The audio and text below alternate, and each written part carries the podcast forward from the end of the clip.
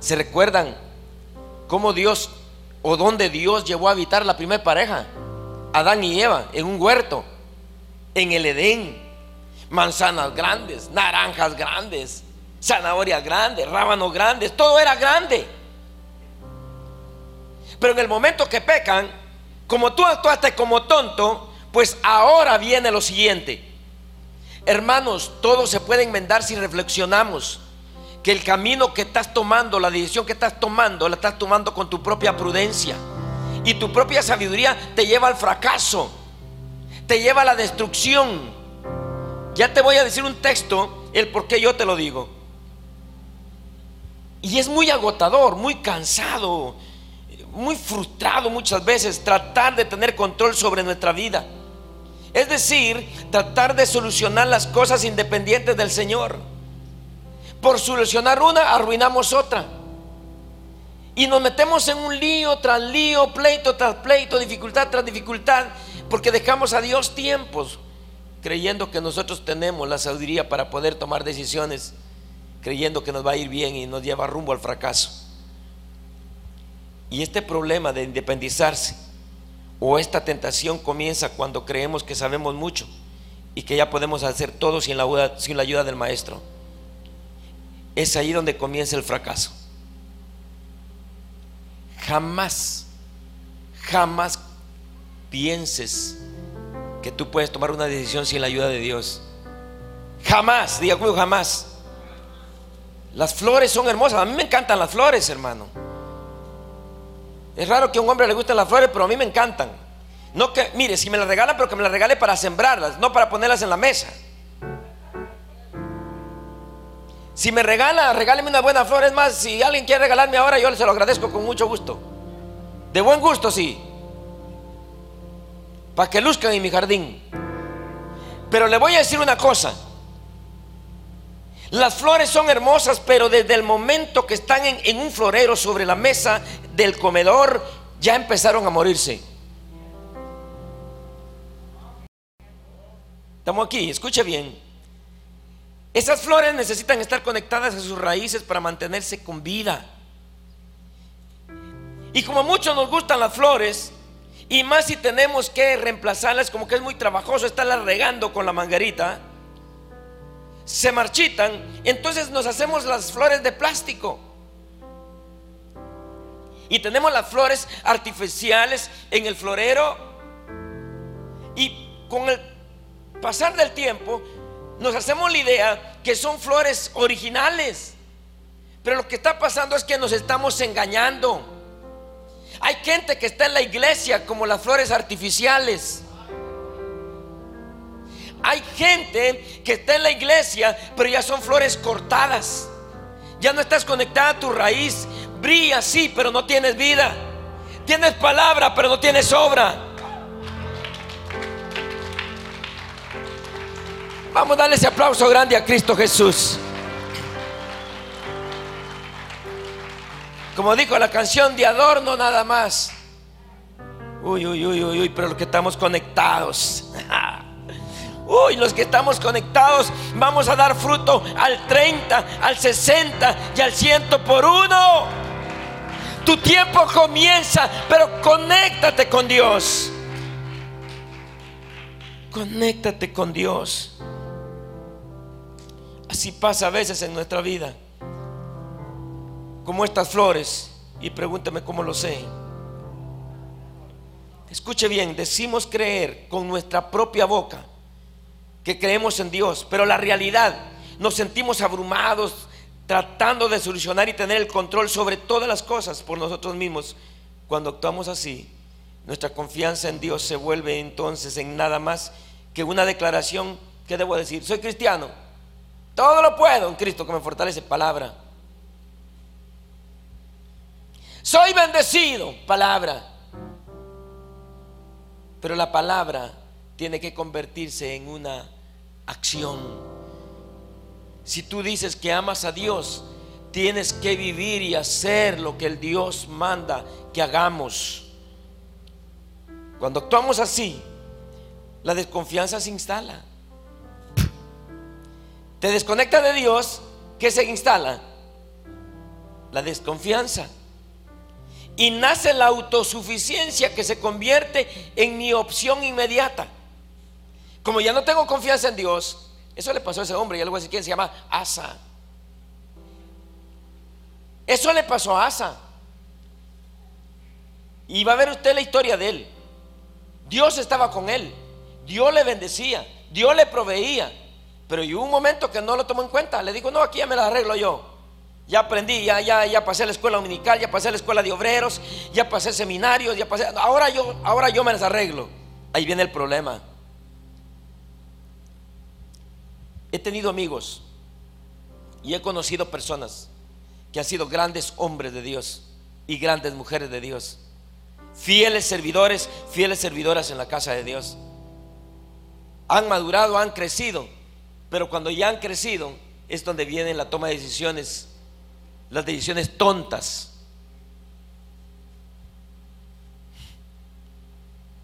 Mire, ¿acaso no Lucifer cuando ya había crecido y cuando ya estaba bien empoderado, tomó una decisión tonta?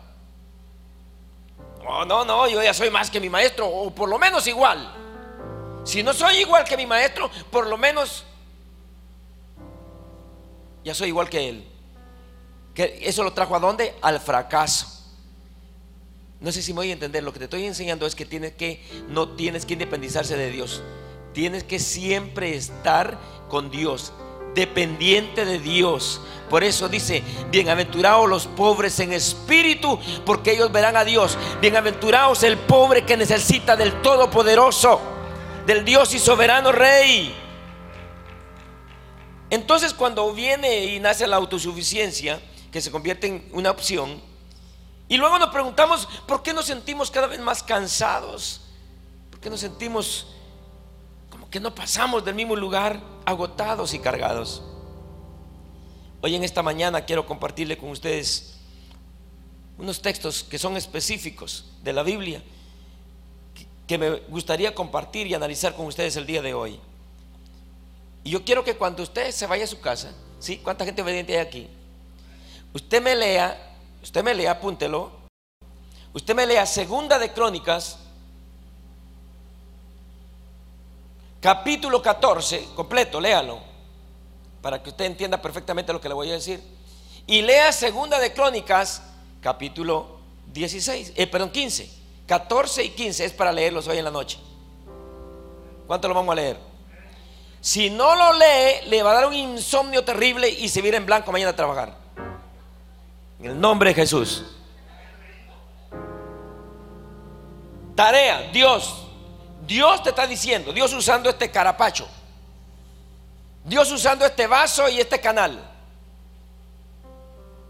Y lo que te voy a decir entonces es que si tú lees Segunda de Crónicas 14 y 15, vas a entender completamente por qué cambia toda la historia en este capítulo 16, donde te leí el primer versículo, donde dice, por cuanto ahora tú actuaste tontamente en este asunto. Escuche bien, Segunda de Crónica 16 es el último de tres capítulos que relatan la historia de Asa, rey de Judá. Es el último de tres capítulos, es decir, el 14 y el 15 que, que, vas a leer en la noche. Sin embargo, lamentablemente este capítulo contrasta fuertemente con los dos anteriores. En segunda de Crónicas 14 y 15 vemos cómo Dios le dio a Asa una paz con sus vecinos por su dependencia del Señor. Vemos cómo Dios le dio tranquilidad. Vemos cómo Dios lo prosperó en el capítulo 14 y en el capítulo 15. Dígame por qué. Porque él dependía de Dios. Señor, ¿lo hago o no lo hago? Señor, ¿salgo o entro? Señor, ¿espero o me voy? Señor, ¿lo compro o me abstengo? Señor, ¿me le declaro o mejor me aguanto? Así era ah, el rey Asa, todo lo dependía de Dios, todo le comunicaba a Dios, todo le pedía permiso a Dios, todo consultaba con Dios. Cuando dejas de consultar con Dios te va a ir mal. Incluso Dios le concede al rey Asa la victoria, una victoria grande y tan fuerte ante un ejército poderoso. Porque cuando tú estás conectado con Dios, vas a prosperar. Él dice, separados de mí, hijitos míos, ustedes no pueden, no sirven. Pero el que conmigo está va a prosperar. Y Dios no es mentiroso. De ti está si te conectas o no. Tú puedes venir acá hoy, pero como las flores en la mesa de mi comedor, te estás muriendo. O posiblemente vienes a adornar la iglesia, vienes bien peinado, bien bonito, bien guapo, bien simpático, pero eres artificial. Rambo saca la bazooka, Shakira baila la bamba. Dicen amén. Luego el capítulo 16, todo le brillaba al rey Asa, diga, todo le brillaba, todo le iba bien.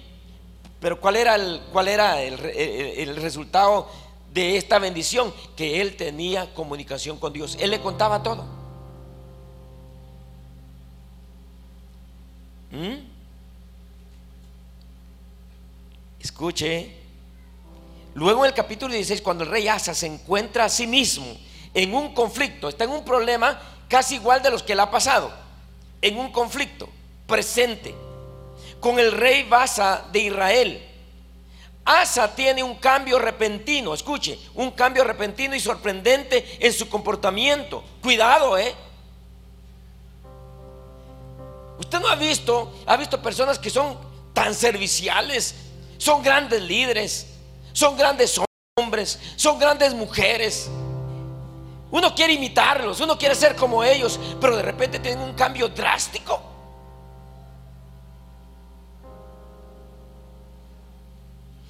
Antes, pastor, ¿puedo ir para allá? De él, hermano. Pastor, ¿puedo ir para allá? De él, hermano. Ahora se van a donde quieran. Ya están grandes. Ya no necesitan al maestro.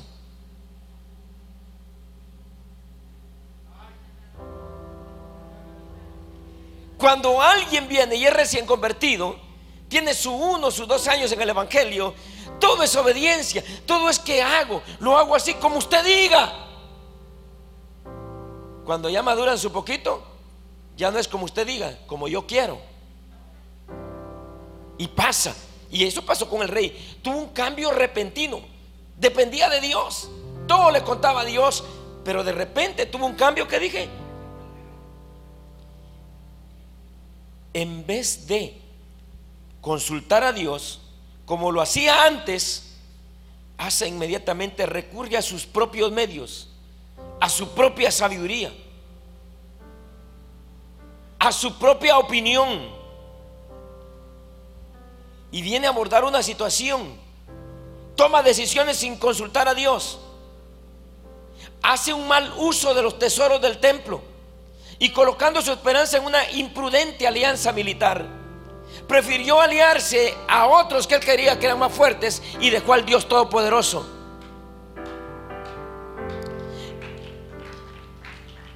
Acompañen, aplaudan todos. Entonces, escuche, antes consultaba a Dios y todo le iba bien. Pero ahora no, él ya es sabio. Ahora yo lo puedo arreglar. Ahora comienza a seguir a sus, a, sus panas. Comienza a buscar a los más fuertes. Y eso lo llevó al fracaso. Diga conmigo, lo llevó al fracaso. ¿Cuál fue el resultado final? en esta decisión del rey Asa, que vino inquietud, vino ansiedad, vino carga, vino frustración, no solamente a él, sino a su pueblo. Este rey cuyo, cuya fe significó la victoria en el pasado, le abre la puerta a batallas en su futuro, porque se niega a confiar en el Dios presente. Escucha, tengo una palabra el Dios del pasado, la fe que tuviste al Dios del pasado, tiene que ser la misma fe que tengas al Dios del presente. Y la misma fe que tienes con el Dios del presente, tienes que prepararte para tener la misma fe en el Dios del futuro. Alguien le da un aplauso a Cristo. Alguien le puede dar un aplauso fuerte al Señor. ¿Cómo por eso me encanta David. Yo le leí un texto el domingo pasado. Señor, ¿voy detrás de ellos o no voy? Señor, ¿quieres que pelee? ¿Me, vas, ¿Me vas a dar la victoria o no? Todo el que consulta a Dios le va bien. Dígame, hermanos, si no nos hemos dado tremendos camorrazos nosotros por tontos. Dije por tontos. Yo no sé si usted alguna vez se ha dicho, pero yo me lo he dicho una vez en el espejo, qué estúpido fui. Ay, que todos nos creemos como que no cometemos eso. Dígale usted eso. No, estupideces. Suena duro, suena, pero, pero cometemos unas tonteras. Y lo más hermoso es que tonto fui. Uno es bueno para decirle a otro tonto. Dígaselo usted cuando se desenchufle de Dios. Ah. Encuentro, esta historia convincente, edificante e importante para presentarle o para prestarle mucha atención. Tal como Asa, nuestras declaraciones de fe pasadas no son garantía de que confiemos en el Dios del presente y del futuro. La fe es una elección presente es una decisión continua para cada creyente. Hermanos, y cuando usted aprende a depender de Dios, aún en los momentos más difíciles de su vida, usted sabe que el Dios fiel del pasado le va a sacar el Dios fiel del presente. Ah, eso me encanta.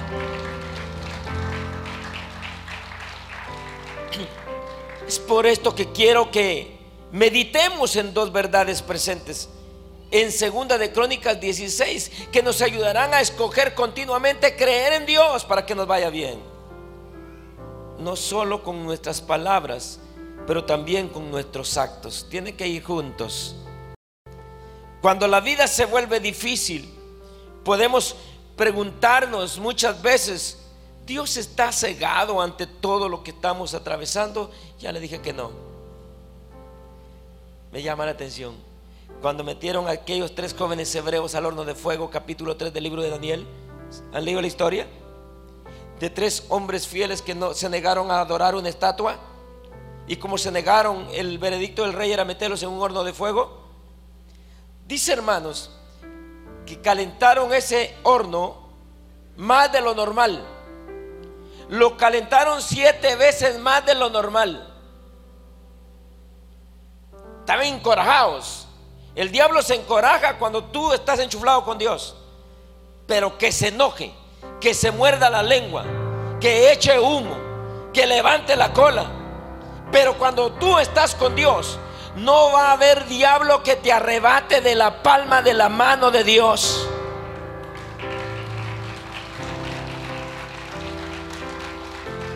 Y voy a decirle algo, voy a decirle algo.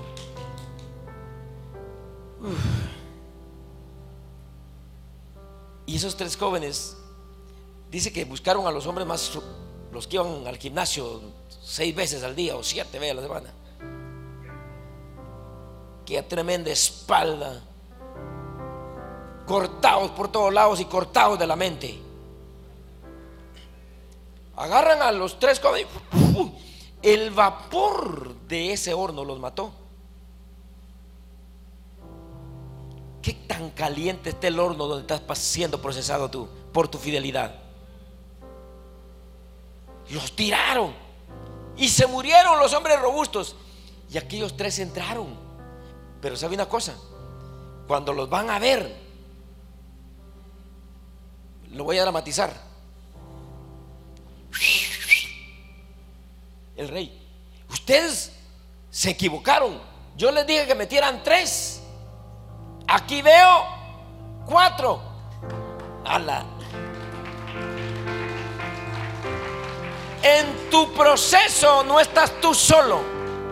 Él ha prometido estar contigo todos los días de tu vida. Quiere decir que en tu boda Él está, como en la boda de Canaán de Galilea. En tus lágrimas, como en Lázaro, Él ahí estaba también. Cuando tú te conectas con Dios, vas a pasar tus procesos. La gente no va a entender por qué ríes cuando hay que llorar. La gente no va a entender por qué comes cuando no hay nada que comer. Porque tú no dependes de este mundo. Tú dependes del Dios Todopoderoso. Uh. Escuche bien. tenemos un hermoso recordatorio escondido en las palabras del profeta Ananí que le dice a Asa en segunda de Crónicas 16:9. Miren, me encanta eso, hermano. Ya lo leímos, pero vale la pena otra vez. Aún en tus momentos de desobediencia, Dios levanta un profeta. Y quiere que le diga algo. En chino, en esta mañana, aquí estoy yo. Hoy no es Ananí, es Pedro. Dígame Pedri. o Petro. O Peter. Yo me llamo Pedro Urias, hoy me llamo Peter Urias.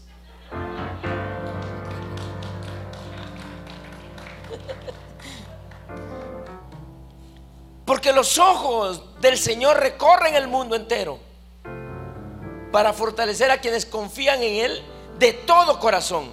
Confiar es que usted va a hacer lo que le dice, aunque no lo entienda. Pero vieran, te quiero que esté seguro que servimos a un Dios que todo lo ve. Él es omnisciente, que todo lo sabe. Él es omnipresente, está en todo lugar. Él es omnipotente, todo lo puede. Quien está continuamente al tanto de cada detalle de nuestras vidas es Dios. Y no solamente Dios está al tanto, sino también Él está buscando personas que estén dispuestas a poner todo su corazón y toda la confianza en Él. Usted, miren hermanos, digámoslo cantando, cantando, yo me gozo lunes, yo me gozo martes, yo me gozo miércoles, yo me gozo jueves, yo me gozo viernes, sábado también. Al llegar domingo siento triple gozo. ¿Y sabes por qué? Porque hay una palabra que te va a cambiar la vida y te va a hacer feliz. Entonces otro día será día de mucha danza, de mucho regocijo, de mucha paz. Porque yo el domingo, hermano, miren, antes, cuando yo jugaba fútbol, mayormente si era un partidazo con un equipo que yo que me desafiaba a ser mejor. Yo esa noche era, era una noche, me quiero dormir. Yo quería hasta tomarme un té para dormirme rápido para que amaneciera el siguiente día, para ver qué gol iba a meter. Pero eso no se compara con lo que yo siento hoy. Porque yo estoy pensando en ti. Porque yo sé dónde Dios te lleva. Porque yo sé que es lo que Dios quiere hacer de ti. Jamás yo le dije a Dios cuando Él me llamó a ser pastor, yo no quiero entretener gente, yo no quiero congraciar con la gente, yo quiero que me uses para que le enseñes el propósito a la gente que llegue. Yo no voy a hacer perder tu tiempo. Yo quiero verte brillar. Yo quiero verte florecer. Quiero verte bendecido. Y, y el domingo así es. Estoy pensando en ti.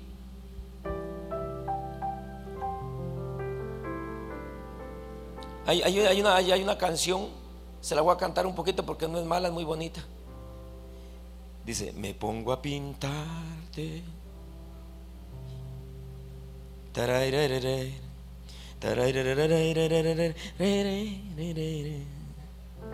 Sospecho que vas a ser bendecido porque estás poniendo atención a lo que Dios quiere que tú hagas. Y yo creo que vas a ser bendecido por la fe que pones en el Dios del cielo. Después se la canta otra vez ya la original.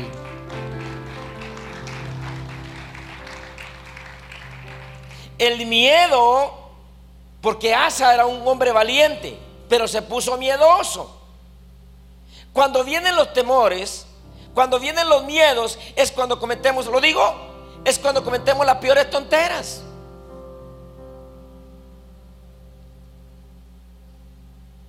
Yo así le hablo a mis hijos, por eso así le hablo a ustedes, porque no lo creo miembro, lo creo hijo.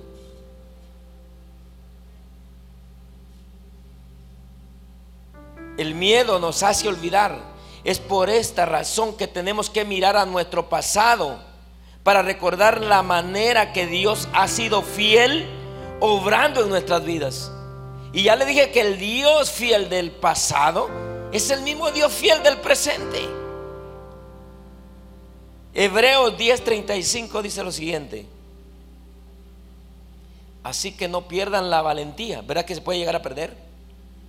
Un valiente ahora temblando. Un valiente ahora con temores. Así que no pierdan la valentía que tenían antes. Cuando tú eres valiente, tienes fe. Porque solo los valientes arrebatan el reino. Entonces, cuando tú tienes valor, tú tienes fe. ¿Por qué? Porque la fe te hace ver que ya pasaste el muro, aunque el muro esté en tu nariz. Por la valentía que tienes, te produce la fe que tienes en Dios, pero se puede llegar a perder por los temores. Así que no pierdan la valentía que tenían antes, pues tendrán una gran recompensa. ¿Dónde están los valientes? Mira, en serio, algunos de ustedes, ¿por qué el pastor sabe las canciones si yo vengo al mundial, pues? Y tengo una memoria tan buena que no se me olvida eso. Más que los himnos de gloria, los himnos de gloria se me han olvidado, por eso no. Pero yo aplico una frase de, estos que ellos ni sabían lo que estaban diciendo, yo la pongo en el contexto mío. Yo no me sé rajar.